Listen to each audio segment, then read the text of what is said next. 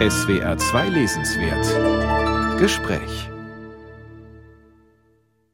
Willkommen im Literaturhaus Stuttgart und auf SWR 2. Mein Name ist Katharina Borchert und ich freue mich sehr auf einen Abend mit der Autorin Katharina Adler, die einen neuen Roman geschrieben hat, ihren zweiten, der ja, wenn man der Küchenpsychologie des Literaturbetriebs glauben mag, der allerschwierigste ist. Und ob das wirklich so ist, werden wir im Laufe des Abends besprechen und noch sehr, sehr viel mehr. Der neue Roman heißt Igelhaut und ich bin gespannt darauf. Herzlich willkommen, Katharina Adler. Hallo. Ja, Igel wie Igel ohne E und dann Haut, Igelhaut, so heißt die Hauptfigur in ihrem neuen Roman. Das ist eine Frau, Anfang 40, sie ist Schreinerin. Das ist ein ziemlich stachliger Name, den es im Bayerischen wirklich gibt. Ich habe ein bisschen gegoogelt und habe allerlei Betriebe und Firmen gefunden, die Igelhaut heißen.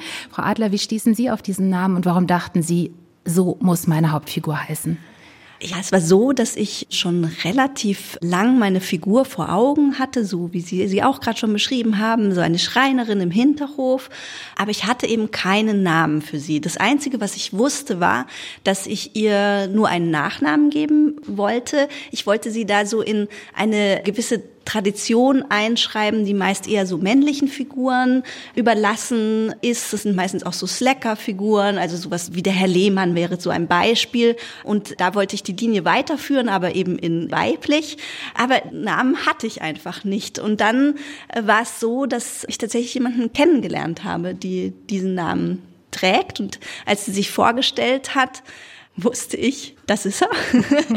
und habe es mich aber nicht getraut zu sagen. Also wir mussten uns erst so kennenlernen und so. Dann habe ich relativ lang, also über zwei Jahre, an dem Buch geschrieben. Irgendwann war dann auch die Entscheidung getroffen, es wird der Titel des Romans. Und ich war immer noch so, hm, wann sage ich es ihr? Und dann habe ich es wirklich auf den allerletzten Drücker gemacht. Also so kurz bevor es erschien, war es so ein bisschen Outing. Ich musste etwas sagen.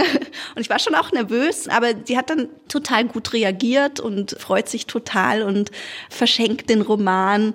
Und dann hat das Ganze aber nochmal jetzt eine Schleife genommen. Und zwar letzte Woche hat mich eine Schriftstellerin aus Estland, die ich vor drei, vier Jahren kennengelernt habe, hat mir geschrieben und wollte mich treffen in Berlin, aber ich bin ja gar nicht in Berlin. Dann meinte sie so, hm, okay, dann muss ich es dir jetzt so sagen. Und zwar, als ich dich damals kennengelernt habe und du Katharina Adler gesagt hast, da wusste ich, das ist meine neue Romanfigur. und jetzt gibt es irgendwann in Estland einen Roman mit Katharina Adler und ich hatte das Gefühl, so schließt sich der Zirkel. Genau, so werden alle Namen irgendwo noch mal woanders weiterverarbeitet. Aber tatsächlich, ich hatte auch gedacht, es ist sehr männlich, nur einen Nachnamen zu erfinden für eine Frau. Sie hat keinen Vornamen, sie hat natürlich einen, aber ebenfalls erfahren wir ihn nicht. Ich habe mich an meine Schulzeit erinnert gefühlt, als die Jungs sich immer nur mit Nachnamen angesprochen haben. Das war so eine Phase. Ich weiß nicht, ob es das immer noch so gibt, aber gute Frage. Müssen wir den Schulhof fragen. Aber ja, genau. Es ist eher so eine Jungssache oder dann eben so für männliche Protagonisten und auch nochmal zum Namen Igelhaut. Warum fand ich ihn so perfekt? Also einerseits eben, weil es so sprechend ist, also diese Igel, dieses Stachelige und andererseits die Haut, die sowas Verletzliches hat und gleichzeitig dann aber gerade ohne E, also gerade, dass so eben etwas fehlt, dass es so nicht so ganz rund ist, das hat mich besonders dafür eingenommen. Ja. So stachlich ist sie auch gar nicht. Also sie weiß, was sie will. Sie ist in vielerlei Hinsicht auch bestimmt, aber sie ist auch sehr empfindsam. Ja, also sie ist so vordergründig, schützt sie das immer so ein bisschen vor. Also ich glaube, sie tut auch so ein bisschen stachliger, als sie eigentlich ist, weil man muss ja auch sagen, sie hat eben so eine Werkstatt im Hinterhaus und tut da immer so, als ob sie ihre Ruhe haben will und da ihre kleine Freiheit leben will. Und gleichzeitig kommen aber immer wieder die Nachbarn und wollen was von ihr. Und sie sagt ja eigentlich nie nein. Also sie lässt sich ja auf alles ein. Und da zeigt sich schon, dass sie eigentlich ein weiches Herz hat. Ja, sie weiß auch, was mit den Nachbarn ist. Sie hat das auch im Blick, ohne zu neugierig zu sein. Sie macht äh, der einen Nachbarin einen Handlauf oder einen Griff fürs Bad. Sie macht der anderen ein Kästchen fürs Handy, damit sie das ab und zu mal wegschließen kann und da mal von loskommt.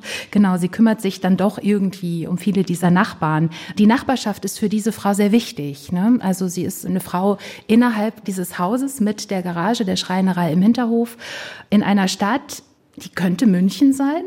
Ist sie München oder ist sie irgendeine Stadt?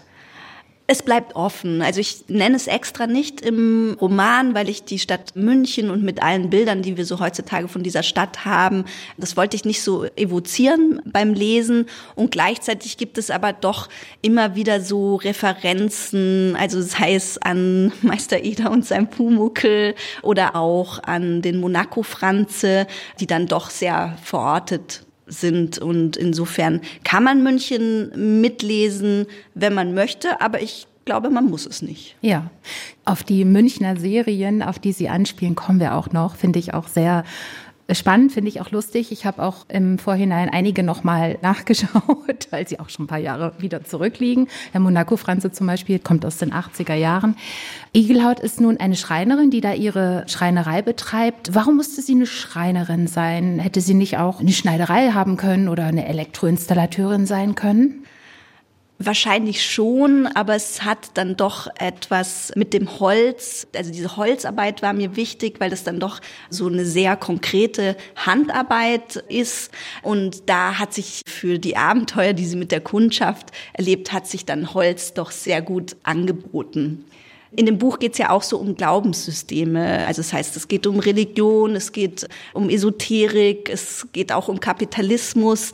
Und da ist so Holzarbeit oder etwas zu kreieren, hat die Igel halt auch was Gottgleiches. Also sie kann quasi aus Holz Dinge schnitzen. Das war auch so ein Hintergedanke, den ich hatte. Und sie hat auch gelegentlich Geldsorgen. Also sie freut sich immer, wenn sie neue Aufträge bekommt, weil dann auch wieder ein bisschen Geld reinkommt. Da ist sie aber auch im Haus nicht die Einzige, die so tendenziell ein bisschen prekär lebt. Das ist auch ein Thema im Buch, oder? Ja, verschiedene Figuren haben eben verschiedene Glaubenssysteme, die sie sich so aussuchen können. Die Igelhaut zum Beispiel ist eine überzeugte Atheistin, aber das einzige System, dem alle Figuren in dem Roman nicht entkommen, ist der Kapitalismus. Und nachdem sie im Mietshaus lebt mit eher kleineren Wohnungen, wird halt da der Kapitalismus sehr spürbar. Also sie hat eine Nachbarin, Valeria, die in einer Einzimmerwohnung mit ihrer Tochter lebt und immer was Größeres sucht. Gleichzeitig gibt es eine andere Nachbarin, die eben für ihren Neffen ständig äh, eine neue Wohnung sucht. Und da entfaltet sich so ein bisschen was, dass die einerseits diese Nachbarschaft so sehr solidarisch miteinander ist und sich aushilft. Aber die Solidarität hat halt auch ihre Grenzen. Also es geht schon auch immer ums Ausloten von irgendwelchen Vorteilen und so ein bisschen ums Rumschachern. Aber auf so eine Art und Weise, wie es, glaube ich, jeder von uns kennt, der schon mal so ein bisschen zu knapsen hatte. Also dass man dann halt irgendwie schaut, ja, wie komme ich über die Runden? Und das ist etwas, was die ganze Zeit im Roman eine Rolle spielt.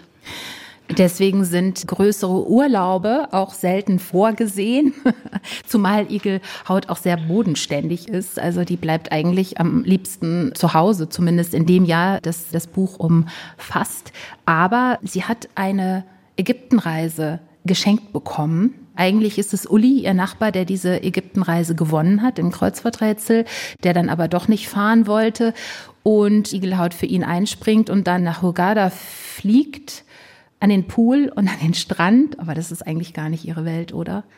Nein, so gar nicht. Sie wünscht sich dann eigentlich die ganze Zeit wieder zurück nach Hause.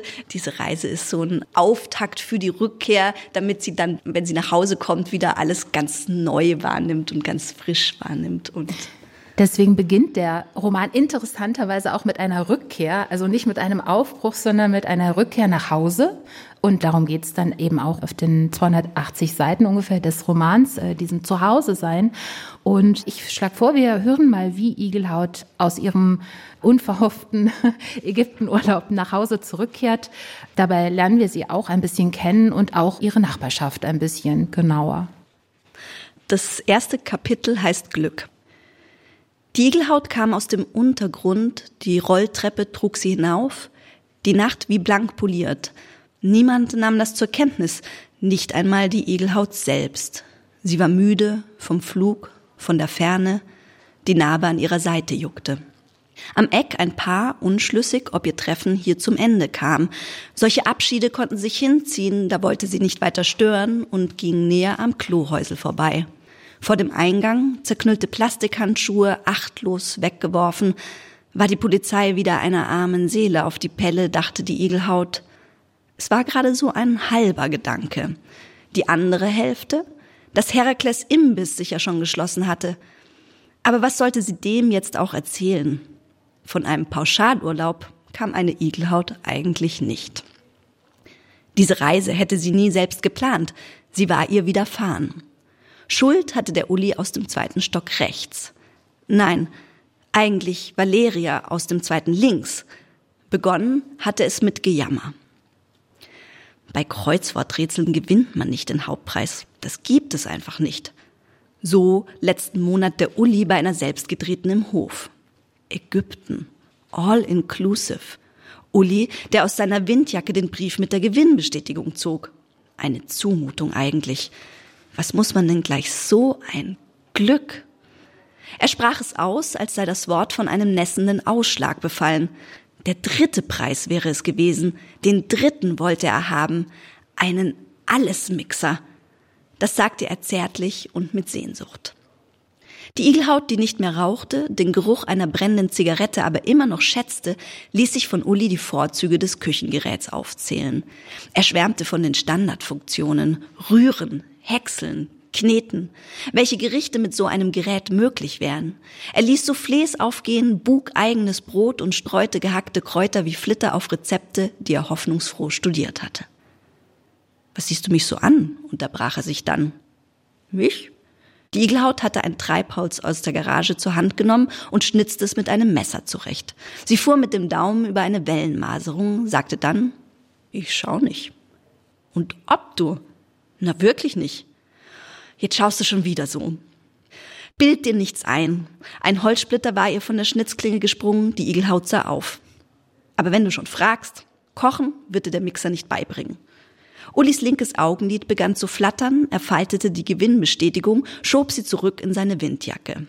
Fürs Protokoll, sagte er, ich habe dieses Kreuzworträtsel in Minuten gelöst. In Rekordzeit würde ich sogar behaupten. Seine Zigarette ging empört zu Boden.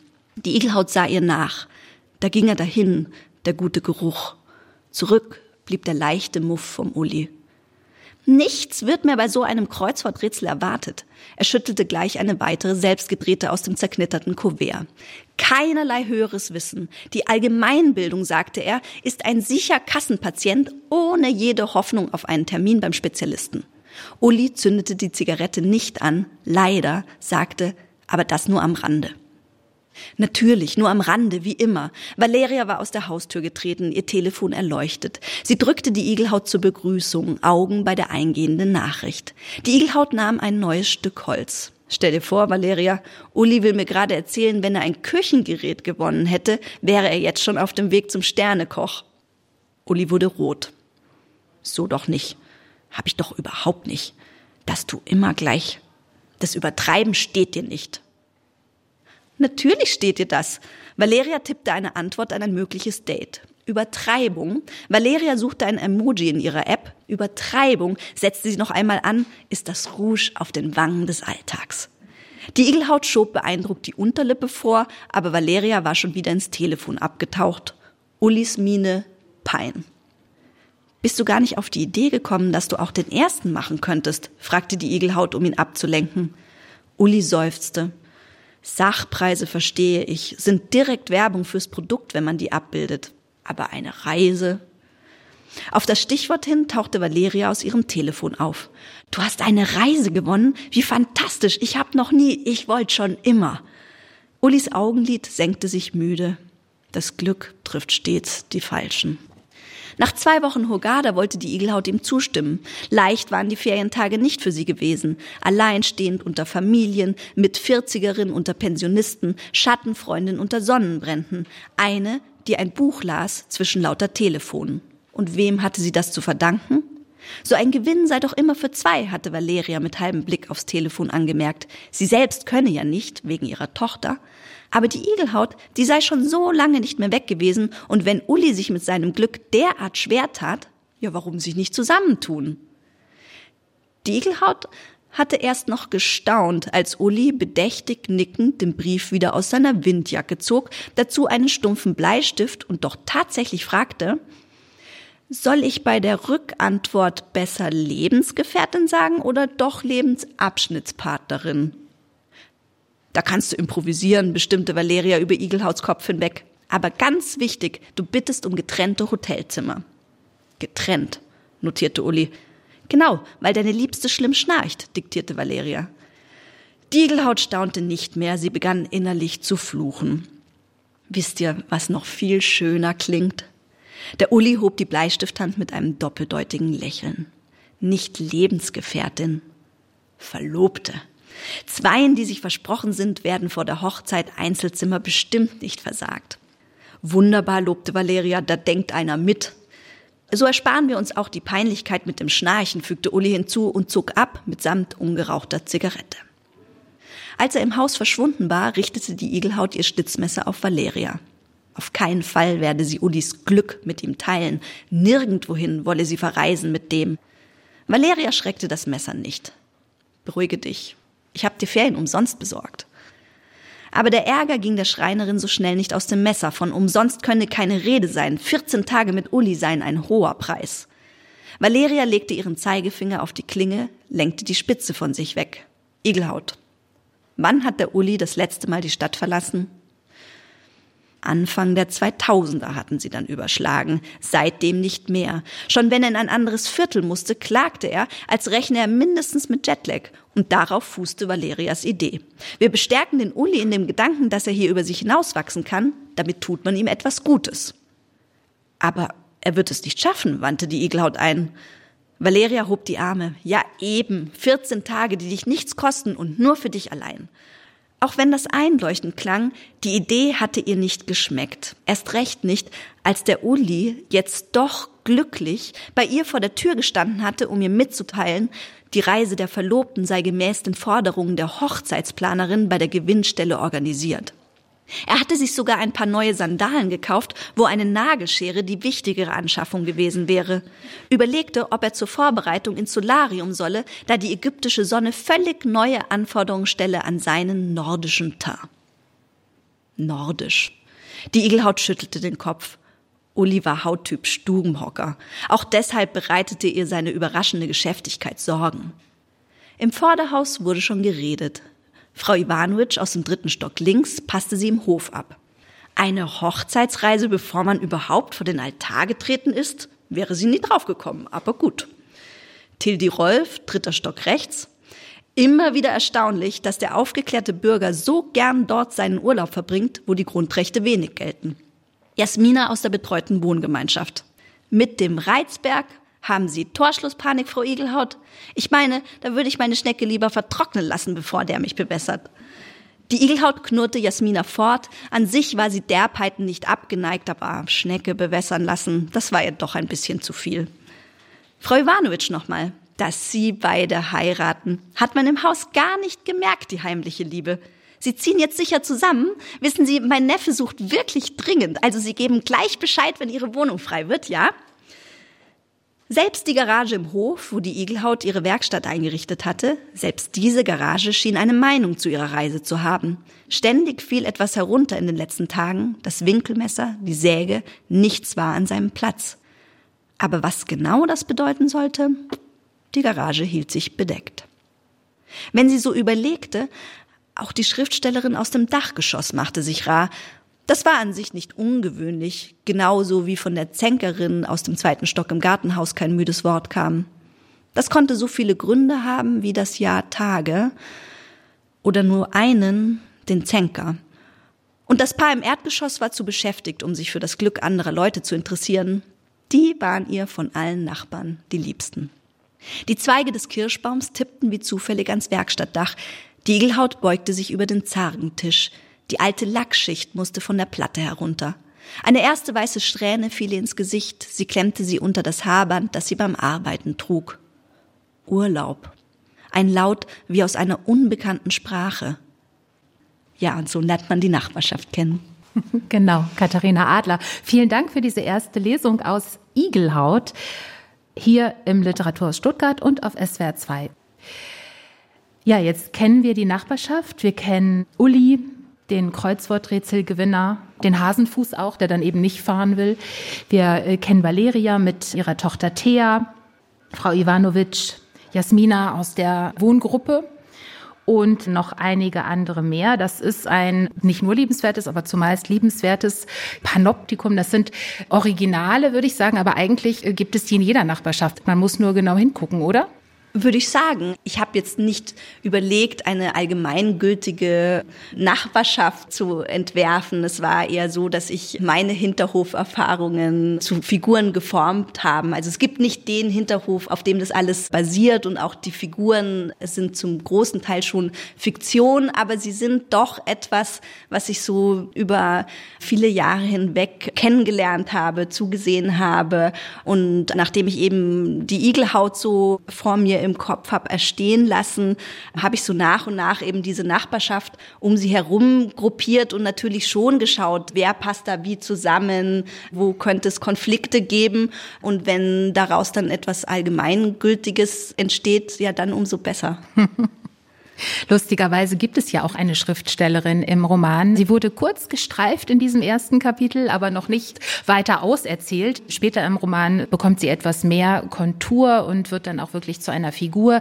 Sie ist eine junge Frau, etwas zerzaust, sehr zurückgezogen, die ihr erstes Buch geschrieben hat, jetzt auf der Suche nach Stoff fürs zweite ist und auf die Idee kommt, über eine Nachbarschaft zu schreiben. Und das ist äh, sehr, sehr lustig ja, man denkt, äh, vielleicht karikieren Sie sich damit auch selbst ein bisschen. Ja, es ist tatsächlich eine Karikatur von mir selbst, beziehungsweise ich habe so überlegt, ich bringe in der Figur der Schriftstellerin so die dunkelsten Facetten von mir ein. Also sie ist ja schon eine eher pessimistische Person, hat eher dunkle Gedanken, sucht überall den Konflikt. So wie sie beschrieben wird, könnte man auch sagen, sie hat eine Depression. Und das ist auf jeden Fall ein Teil meiner Persönlichkeit, den ich durchaus kenne, dem ich aber keinen Platz im Erzählen geben wollte. Und für mich sind diese Kapitel der, Schriftstellerin gewidmet sind, so eine Art Poetologie ex negativo. Also das, was ich eben nicht erzählen wollte. Diese Schriftstellerin hadert mit ihrer Umgebung. Sie bekommt ja auch den Vorschlag, über die Nachbarschaft zu schreiben. Sie adaptiert diese Idee, aber diesen Vorschlag hat eigentlich eine Freundin von ihr, die ihr helfen möchte, so ein bisschen aus der Depression rauszukommen. Und die ist selber auch Autorin für Spannungsliteratur, also steht für Genre-Literatur. Und die hat eben die Idee, schreibt doch über die Nachbarschaft und die Schriftstellerin ist erst so, hm, ich weiß nicht, ich weiß nicht. Dann versucht sie es und fängt an, auch die Nachbarschaft auszufragen, findet aber keinen Stoff. Und für mich ist die Igelhaut quasi der Versuch, durch diese beiden Ansätze, also durch die Genre-Literatur und der Suche nach dem großen Konflikt, so da hindurch zu erzählen. Und gleichzeitig ist es aber auch nochmal so eine Frage von Systemen. Wer erzählt über wem? Was erzählen wir uns?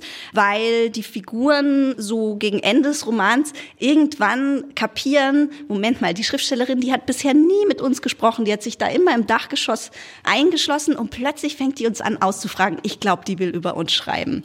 Und dann fangen die Figuren selber an, drüber nachzudenken, was sie denn gerne für Romanfiguren wären. Auch was was für ein Roman denn hier gut passen würde.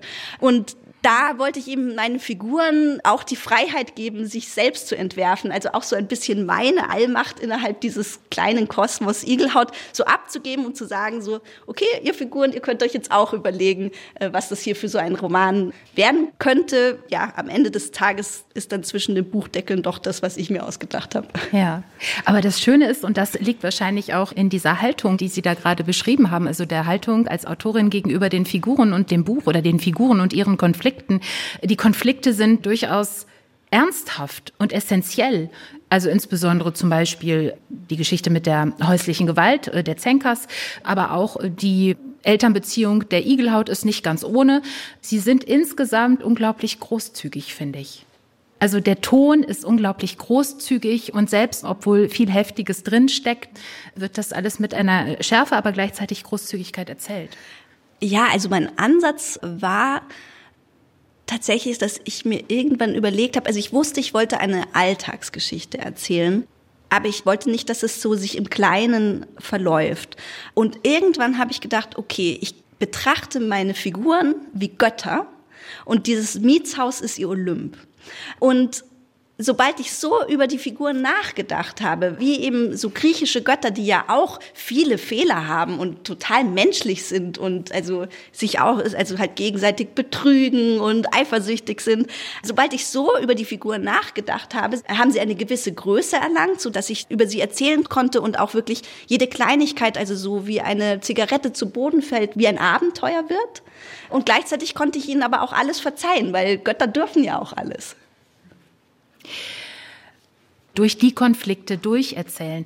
Das haben Sie äh, vorhin gesagt, dass Sie das versucht haben, durch die durchaus ernsthaften und tiefgreifenden Konflikte sich durchzuerzählen. Ich habe mich gefragt, ob es auch vielleicht eine Verbindungslinie in dieser Hinsicht zu Ihrem ersten Roman geben könnte. Ihr erster Roman heißt Ida, 2018 erschienen, ein dicker Roman. Der erzählt die Geschichte ihrer berühmten Urgroßmutter Ida Bauer, berühmt deshalb, weil sie 1899 in die Psychoanalyse bei Sigmund Freud gegangen ist und sie ist der berühmt gewordene Fall Dora. Der Fall, auf dessen Basis Sigmund Freud sein Bruchstück einer Hysterieanalyse geschrieben hat, dieses kleine Büchlein, dieser berühmt gewordene Text. Das war ihre Urgroßmutter und sie haben da nochmal neu recherchiert und im Grunde nochmal eine ganz eigene Geschichte dieser Frau Ida Bauer geschrieben. Eine wahre Geschichte, die sie aber ganz extrem weiten. Also sozusagen nicht nur den Fokus auf diesen Psychoproblem haben, wie Freud, sondern wirklich eine Lebensgeschichte erzählen, was auch bedeutet, den Winkel weiten und auch äh, die Figur sich erzählen lassen. Also ich habe mich gefragt, ob da eine Verbindungslinie liegt zum neuen Roman. Auf jeden Fall. Es war so, dass diese Ida zu schreiben, also diesen Stoff zu haben, es war einerseits ein großes Geschenk, aber natürlich auch eine Herausforderung, die mich viele Jahre gekostet hat, so, so um die zehn Jahre, die mich aber auch mit der Beschäftigung des Stoffes wahnsinnig viel gelehrt haben. Also ich bin damals ausgezogen, dass ich eben dachte so, ja, es gibt Bruchstück einer Hysterieanalyse, diesen Dora-Text, der ja im Grunde aber auch ein fiktionaler Text ist. Also Freud hat da eine Romanfigur, eine Novellenfigur, wie er ja auch selbst sagt, entworfen. Und für mich war dann aber der Moment, wo ich dachte, Moment mal, also es wird wahnsinnig viel wissenschaftlich auch über diese Dora geschrieben, aber kaum jemand, auch als ihr Name gelüftet wurde, also erst war ihre Identität ja noch geschützt, hat sich dann kaum jemand für ihr Leben interessiert. Aber sie hatte doch Familie, es gibt doch mich. Es ging ja weiter und es endete nicht in Wien, sondern es endete mit einer Fluchtgeschichte in die USA. Da ist so viel mehr von Geschichte dieses Frauenlebens und es wird halt immer nur auf diese paar Wochen bei Freud verkürzt. Und damals ähm, war sie 18. Damals war sie 18, genau. Und sie ist dann doch Mitte 60 geworden. Und diese ganze Geschichte war aber nicht so von Interesse. Und ich dachte aber, also eigentlich ist es auch ein total interessantes Frauenleben, auch ohne diese sechs Wochen bei Freud. Also selbst das würde ja funktionieren auch in der Beschäftigung mit dem, wie wissenschaftlich über sie geschrieben wurde. Also das gab ja so eine ganze Genese von erst die Freudianer, die sie als absolut schlimmste Hysterikerin, die es jemals gab, stigmatisiert haben, bis hin dann zu den 70er Jahren Gender Studies, wo sie dann plötzlich so als so eine Art feministische Ikone auf so einen Sockel gestellt wurde, die es eben gewagt hat, die Analyse bei Freud abzubrechen. Und auch wenn ich das jetzt so per se wissenschaftlich gut fand, dass es so die Gender Studies gab und dass sie die Dora dann so so in den Mittelpunkt gesetzt haben, war es trotzdem eine Instrumentalisierung. Ich dachte mir, im Roman habe ich die große Chance, nicht zu instrumentalisieren. Und dieses Nicht-Instrumentalisieren, das habe ich in meinen zweiten Roman mitgenommen. Also Figuren einfach sein zu lassen, mehr ihnen zu folgen und so eine gute Waage zu finden aus dem, was ich will und wohin mich Figuren führen, ohne dass ich sie so eben markieren muss als die ist so und so und der ist so und so und jeder hat seine kleinen Freiheiten. Ich würde sagen, das ist die Kontinuität, natürlich auch die Kontinuität, Frauen eine Stimme zu geben. Also in dem Buch ist die Igelhaut die Hauptfigur, aber es gibt auch Perspektivwechsel und die sind schon bewusst allen Frauen zugeordnet, also Nachbarinnen und eben auch eine Figur zu haben, die eben nicht, nicht immer nur freundlich ist. Auch das ist ja etwas, was ich bei Ida schon angefangen habe. Also so wie ich meine Urgroßmutter porträtiere, hat sie auch ihre verletzlichen und freundlichen Seiten, ist aber schon auch immer mal wieder schwierig. und sagt so sehr dezidiert ihre Meinung. Und zugleich ist es aber auch ein Gegenstück. Also nachdem ich so lange mich mit der ersten Hälfte des 20. Jahrhunderts beschäftigt hatte und dafür eine Sprache entwickelt hatte und recherchiert hatte, ähm, gab es diesen Moment tatsächlich am Ende des Manuskripts von Ida, wo dann eben die Igelhaut angeklopft hat, diese Schreinerin angeklopft hat und ich plötzlich dachte so, ja, also im zweiten Roman, das muss im Jetzt spielen. Da muss es um aufgeklärte Sexualität gehen. Ich brauche Dating-Apps und Telefone und das Jetzt muss einfach komplett in diesen Text hinein. Alles, was ich davor quasi vergessen musste für die Ida. Ja, und interessanterweise haben auch diese Figuren, einerseits haben sie ziemlich klassische Psychoprobleme auch im Gepäck, also Probleme mit den Eltern. Igelhaut hat zum Beispiel auch eine Abtreibung erlebt. Dann gibt es die Beziehungen, so On-Off-Beziehungen und all das. Oder eben auch den Ehestreit da bei den Zenkers. Also man liest das alles, aber sie bemühen niemals ein psychoanalytisches Vokabular oder irgendwie so eine Art Therapiejargon. Das auch bewusst nicht, oder? Ganz bewusst nicht, weil ich denke, dass wir als Leserschaft eigentlich mittlerweile schon sehr geschult sind darin. Also ich vertraue auf die Leute, die das Buch lesen, das zu erkennen, ohne dass ich das genau erklären muss. Also da eher so, das so im Äußerlichen zu zeigen und auch wieder die Freiheit der Deutung zuzulassen. Und zugleich gibt es auch so ein Prinzip der Beiläufigkeit, weil Sie den Schwangerschaftsabbruch auch genannt haben. Das war schon während des Schreibens mir sehr, sehr wichtig. Also eine sehr bewusste Entscheidung der Igelhaut zu erzählen, dass sie eben ein Kind nicht bekommt und gleichzeitig das aber überhaupt nicht zu dramatisieren. Also ihre Umgebung problematisiert den Schwangerschaftsabbruch viel mehr als sie selbst. Sie selbst steht da komplett dazu. Und ich muss sagen, so in den jetzt so letzten zwei, drei Wochen, wo es jetzt auch immer wieder Nachrichten gibt, also aus den USA und Entscheidungen des Supreme Courts, die da vorbereitet werden oder auch aus Polen oder in Kroatien gab es jetzt auch gerade wieder Protestmärsche treiben mich diese anderthalb Seiten, mehr sind's ja im Buch nicht, die treiben mich schon um, weil es für mich schon auch ein Seismograph einer Gesellschaft ist, ob ich so etwas beiläufig erzählen darf in einem Buch oder ob plötzlich so anderthalb Seiten Proteste auslösen oder in irgendeiner Form kontrovers diskutiert werden. Und für mich ist es ein politischer Akt zu sagen, hier ist eine Beiläufigkeit und ich fordere auch von den Lesern ein, dass es beiläufig bleibt, weil das ist der Seismograph für Frauenrechte. Und ist es so gewesen? Also, dass es auch bislang eine Beiläufigkeit behalten hat oder gab es Rückmeldungen?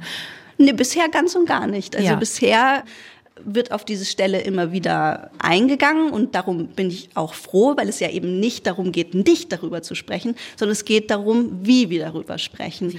Und insofern ist es jetzt gerade okay. Wir werden sehen, wie es weitergeht. Zumal ja auch Religion eine wichtige Rolle im Roman spielt. Sie haben es schon genannt im Zusammenhang mit den Weltsystemen, zu denen auch der Kapitalismus gehört. Aber tatsächlich Literat ähm, ähm, Religion, Entschuldigung, äh, tatsächlich Religion spielt eine große Rolle. Da gibt es einerseits so einen verkappten Buddhismus der Mutter, es gibt eine Hexe, die auch Hand lesen kann oder so tut, als könnte sie es.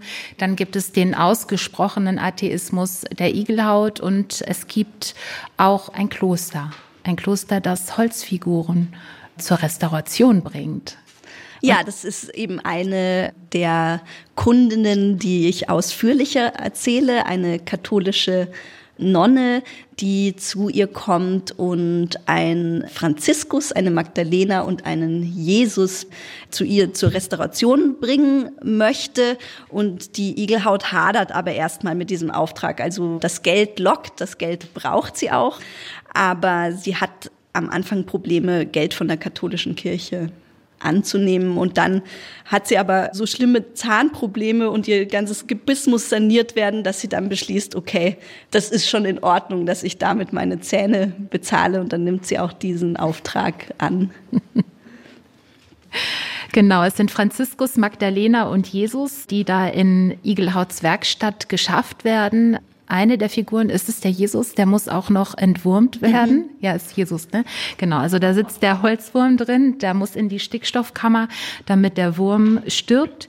Und dann werden sie abgeschmirgelt und sie müssen auch neu bemalt werden, weil die Farbe irgendwie so ein bisschen abgeblättert und verblasst ist. Und so kommen sie dann irgendwann wieder ins Kloster zurück. Genau. Und wie sie da hinkommen, das hören wir in einer zweiten Lesung in einer Klosterszene mit Amalburga. Mit der Schwester Amalburga, genau. Also diese genannte Fassung, diese Farben machen der Igelhaut Probleme und irgendwann entscheidet sie sich dafür, so ein bisschen kreativ zu werden mit diesen Farben und gibt diese Figur zurück. Ganz am Anfang des Kapitels kommt auch Dori vor.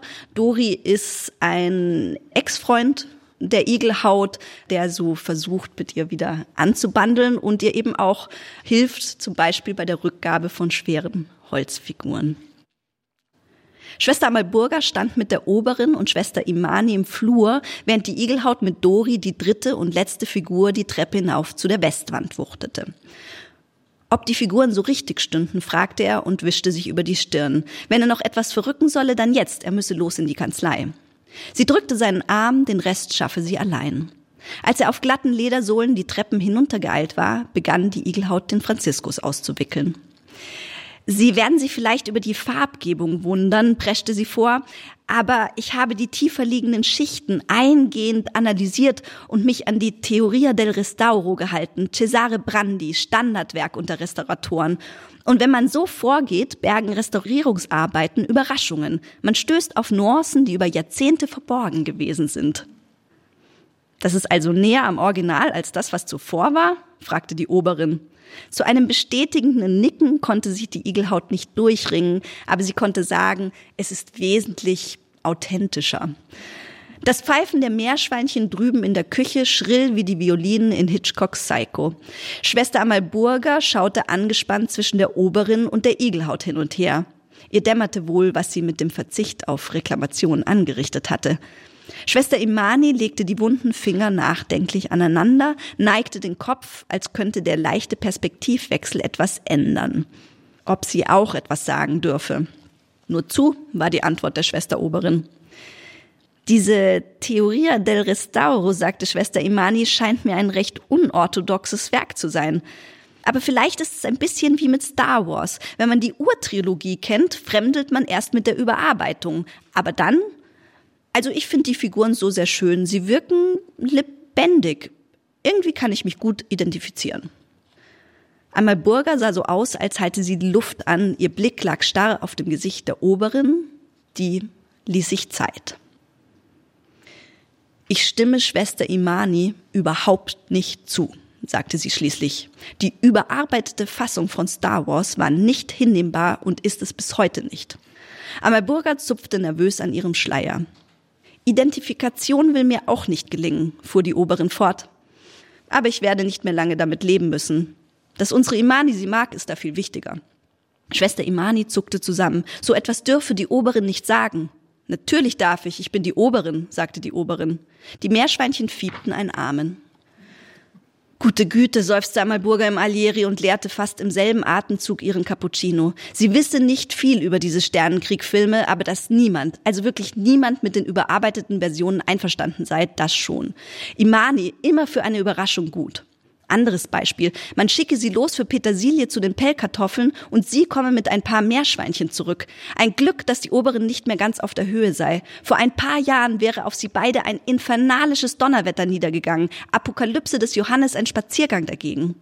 Aber, sagte Amalburger und nahm einen letzten Schluck aus ihrer Tasse, vielleicht um den prekären Vergleich rasch von der Zunge zu bekommen, sie müsste zugeben, ihr persönlich gefalle die Bearbeitung der Igelhaut nicht schlecht. Von authentisch wolle sie allerdings nichts hören. Sie wisse sehr wohl, wie die Figuren ursprünglich ausgesehen hätten.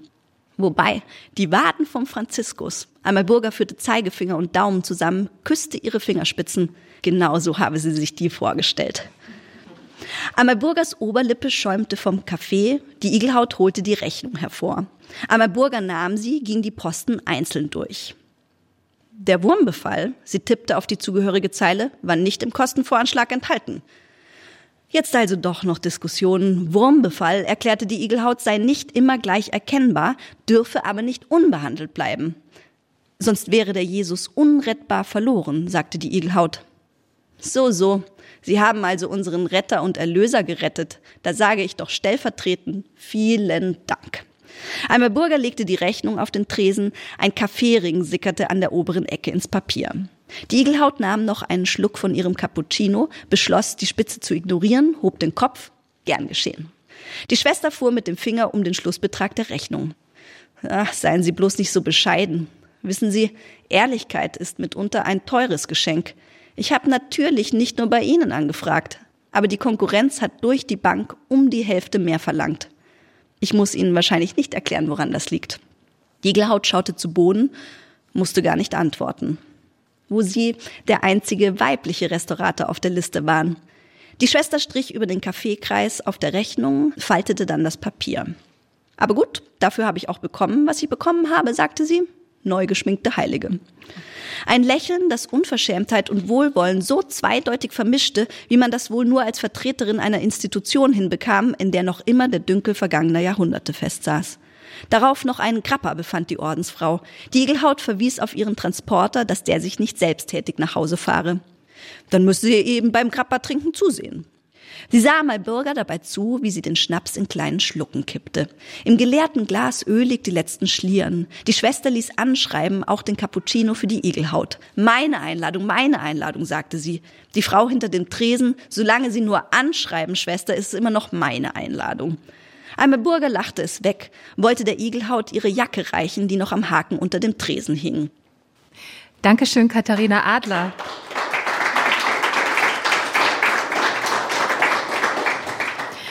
Ja, toll. Eine zweite Lesung aus Igelhaut im Lesenswertgespräch auf SWR 2 und im Literaturhaus in Stuttgart. Ja, Religion spielt hier in Ihrem Roman, wir hatten schon drüber geredet, eine, ich würde mal sagen, sehr prominente Nebenrolle. Ist immer mit dabei und spielt in vieles rein, aber auch da gibt es eine gewisse Beiläufigkeit trotzdem. Sie bilden auch verschiedene ja, Glaubenssysteme oder Vorlieben zumindest ab, wie sie, finde ich, auch in sozialer Hinsicht sehr vieles abbilden, was gerade im Schwange ist, würde ich mal sagen. Also da ist zum Beispiel das Thema der steigenden Mieten. Ne? Das ist wichtig im Buch, ist auch ein Hausroman. Es ist das Thema der Handysucht, insbesondere der Jugendlichen, aber wahrscheinlich auch äh, darüber hinaus. Dann die Frage nach dem bedingungslosen Grundeinkommen wird auch gestreift. Als ich es las, dachte ich, es ist eigentlich kein politischer Roman, der ganz dringend ein politischer Roman sein will, aber sie bilden die sozialpolitische Realität unserer Gegenwart jetzt im Jahr 2022 auch ab. Ja, das war auch etwas, was ganz wichtig ist. Also auch die Klimakrise kommt genau, vor. Also eben Themen, die uns alle umtreiben und die auch äh, meiner Meinung nach auch sozialen Sprengstoff in sich bergen. Also so die Frage der steigenden Mieten, das wird wirklich noch interessant, wo das hinführt. Und gleichzeitig, und da kommen wir, glaube ich, auch wieder eben zu der Frage des dunklen Erzählens. Also gleichzeitig habe ich ja keinen Roman geschrieben, der jetzt sich allein rund um soziale Probleme drehen will. Das kommt schon auch wieder daher, dass ich einerseits erzählen wollte, dass meine Figuren all diese Probleme umtreiben, dass sie auch wirklich Nöte haben und sie aber gleichzeitig nicht rein auf diese Figur des leidenden Homo economicus reduziert werden. Also, dass sie alle einen Wert einfach rein in ihrer Menschlichkeit haben. Und es geht nicht um ihren Erfolg und es geht nicht um ihre Größe der Wohnung und es geht nicht darum, ob sie es aus der Stadt schaffen oder nicht, sondern es geht darum, dass gerade diese Menschen, die vielleicht auch keine Lust haben oder sich einfach auch nicht selbst zu vermarkten können, dass die einen Platz in unserer Gesellschaft haben sollten und dass wir sie nicht aus dem Blick verlieren sollten und zwar aus gutem Grund, weil da durchaus sehr interessante Leben geführt werden und auch, ja, ich würde so weit gehen, eben auch so eine gewisse Solidarität herrscht, die vielleicht hin und wieder medial nicht so wahrgenommen wird. Solidarität im Kleinen, im Alltag. Mhm. Ja, also ich glaube, das ist eigentlich letztendlich, was Solidarität ausmacht. Also wir laden diesen Begriff oft sehr auf. Wir idealisieren auch den Begriff der Solidarität oft ein bisschen zu sehr, weil Solidarität ist jetzt nicht etwas, was ist keine unendliche Ressource und das ist auch nichts, was immer und ständig da ist. Es hat ja auch so was Reziprokes, also etwas, Solidarität funktioniert schon auch im Miteinander, also geben und nehmen. Aber also mit eben diesen Einschränkungen und nicht so idealisiert ist, glaube ich, doch viel davon da. Man muss halt nur hingucken. Mhm.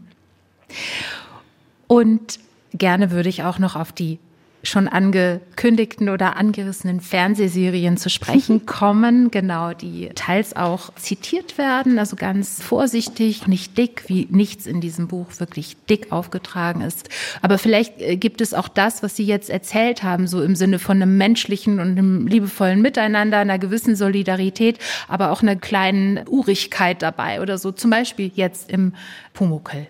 Sie spielen zum Beispiel auf den Meister Eder und seinen äh, Pumuckel als eine Ur-Münchner Serie vom Bayerischen Rundfunk an in ihrem Buch. Und auch der Meister Eder ist ja ein Schreiner, und bei dem kommt der Pumuckl unter. Dann kümmert er sich um ihn und erlebt dann so seine kleinen Abenteuer mit ihm zusammen. Das ist eine Serie, die Sie offenbar sehr lieben, oder?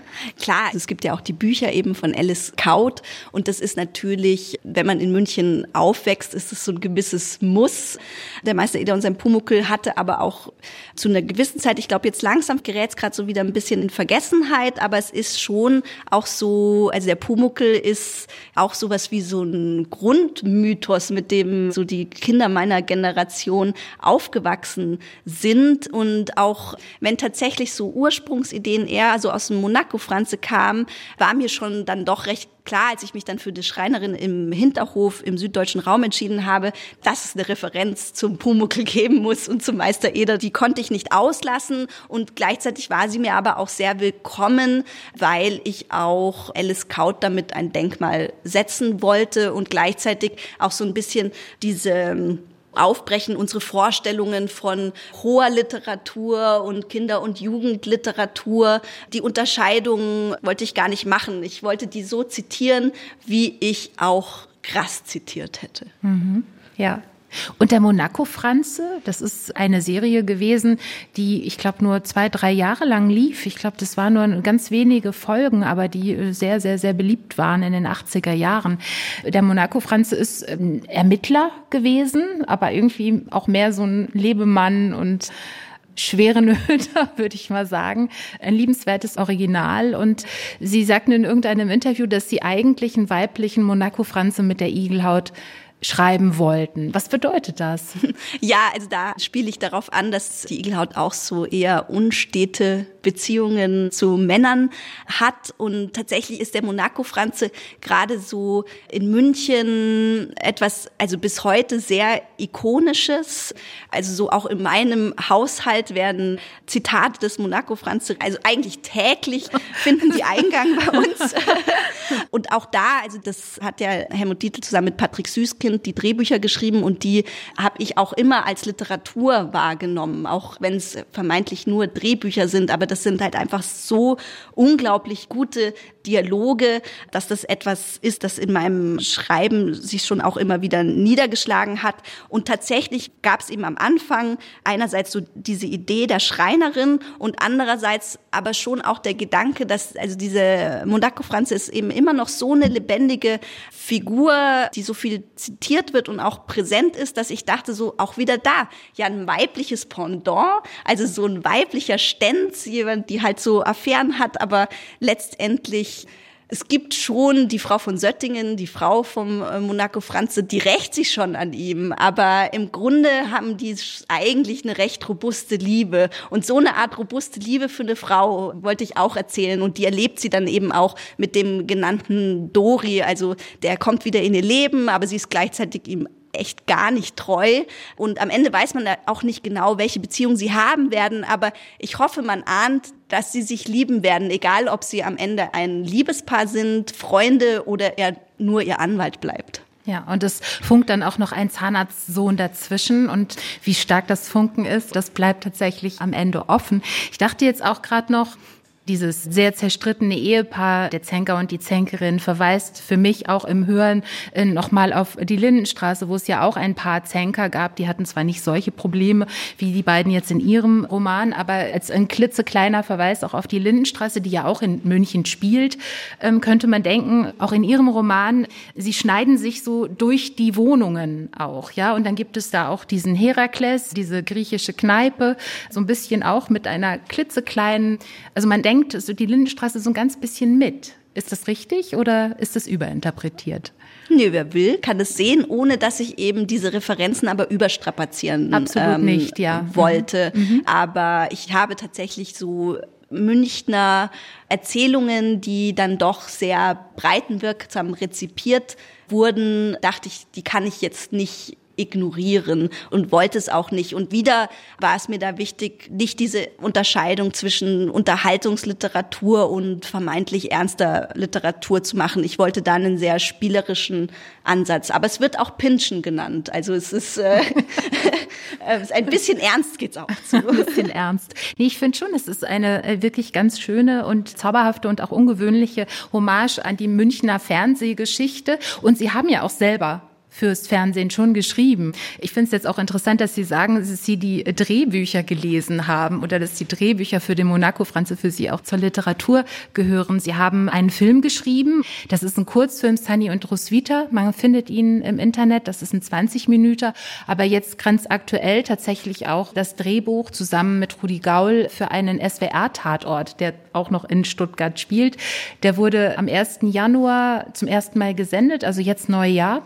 1. Januar 2022. Und man findet ihn auch noch im Netz. Videobeweis ist der Titel.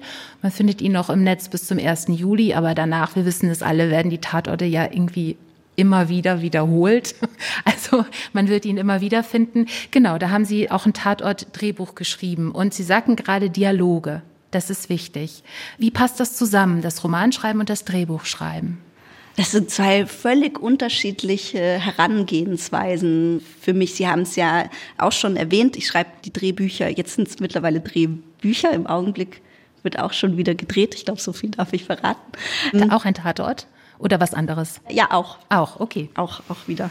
Genau, ich schreibe die nicht alleine, eben zusammen mit Rudi Gaul und das ist eine sehr kollaborative Art und Weise. Das ist viel Teamarbeit, auch zusammen mit der Redaktion. Es ist vielmehr ein gemeinsames Nachdenken, wo es auch teilweise etwas technischer zugeht und gleichzeitig man aber, finde ich, ist die Herausforderung beim Drehbuchschreiben, also es ist verzeiht einfach nichts, während wenn man manchmal in der Literatur so ein wenig sich in die Sprache flüchten kann, ist es beim Drehbuch, was die Dramaturgie anbetrifft, einfach nicht möglich und deshalb fordert es eine gewisse Präzision, für die ich dann wieder auch fürs Romaneschreiben viel gelernt habe. Gleichzeitig ist es aber so, dass ich beim Romaneschreiben, da bin ich dann für mich alleine und muss äh, sehr viel für mich selber ausmachen. Für mich ist es auch so, dass eher in einem relativ späten Stadium ein Lektorat dazu kommt und es ist quasi die Spielwiese, wo ich Sprache auf jeder Ebene feiere, wo ich eine Lust an der Formulierung habe, wo ich auch mir erlauben kann, Figuren, ja, Dialoge zu geben, die vielleicht jetzt in einer filmischen Umsetzung ein wenig zu prätentiös wären, aber in der Literatur gerade deshalb leuchten können. Ich habe mit dem Romanschreiben angefangen, so bin ich ausgezogen und das wird auch weitergehen und gleichzeitig empfinde ich es aber als einen riesengroßen Gewinn im Team kollaborativ Drehbücher zu schreiben und hoffe, dass ich das so zweigleisig weitermachen kann. Und merken Sie auch, dass die Arbeit also fürs Fernsehen, äh, das Schreiben von Drehbüchern, also wirklich rein dialogbasiertes Schreiben, auch schon auf Ihr Prosawerk zurückwirkt? Hm, ich glaube, dafür mache ich es noch zu kurz, als dass ich wirklich sagen könnte, dass es diese Wechselwirkung gibt. Das Einzige ist, dass ich schon immer eine große Lust an Dialogen hatte, also Figuren sprechen zu lassen. Auch die Ida gibt es ja auch viele Dialoge. Also in letzter Konsequenz ist auch das zentrale Kapitel, wo sie dann doch bei Freud ist, das ist seitenweise ein Dialog, also diese Psychoanalyse zwischen den beiden. Insofern kommt mir diese Liebe zum Dialog und Figuren für sich sprechen zu lassen, anstatt über sie zu sprechen, kommt mir beim Drehbuchschreiben zu Pass, ist aber eben auch etwas, was ich schon im Romaneschreiben kultiviert habe. Ja, es schlägt den Bogen ganz wunderbar wieder zum Anfang tatsächlich, wo Sie sagten, dass Sie Ihre Figuren auch so ein bisschen freilassen. Katharina Adler, ich bedanke mich ganz herzlich für dieses Gespräch heute Abend über Ihren neuen Roman Igelhaut. Und der ist im Verlag Rowold erschienen. Dankeschön.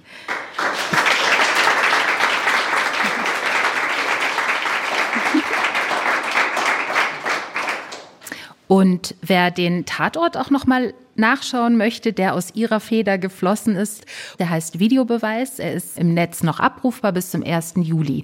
Und ja, damit geht das SWR 2 Lesenswert Gespräch für heute zu Ende und wir verabschieden uns aus dem Literaturhaus in Stuttgart.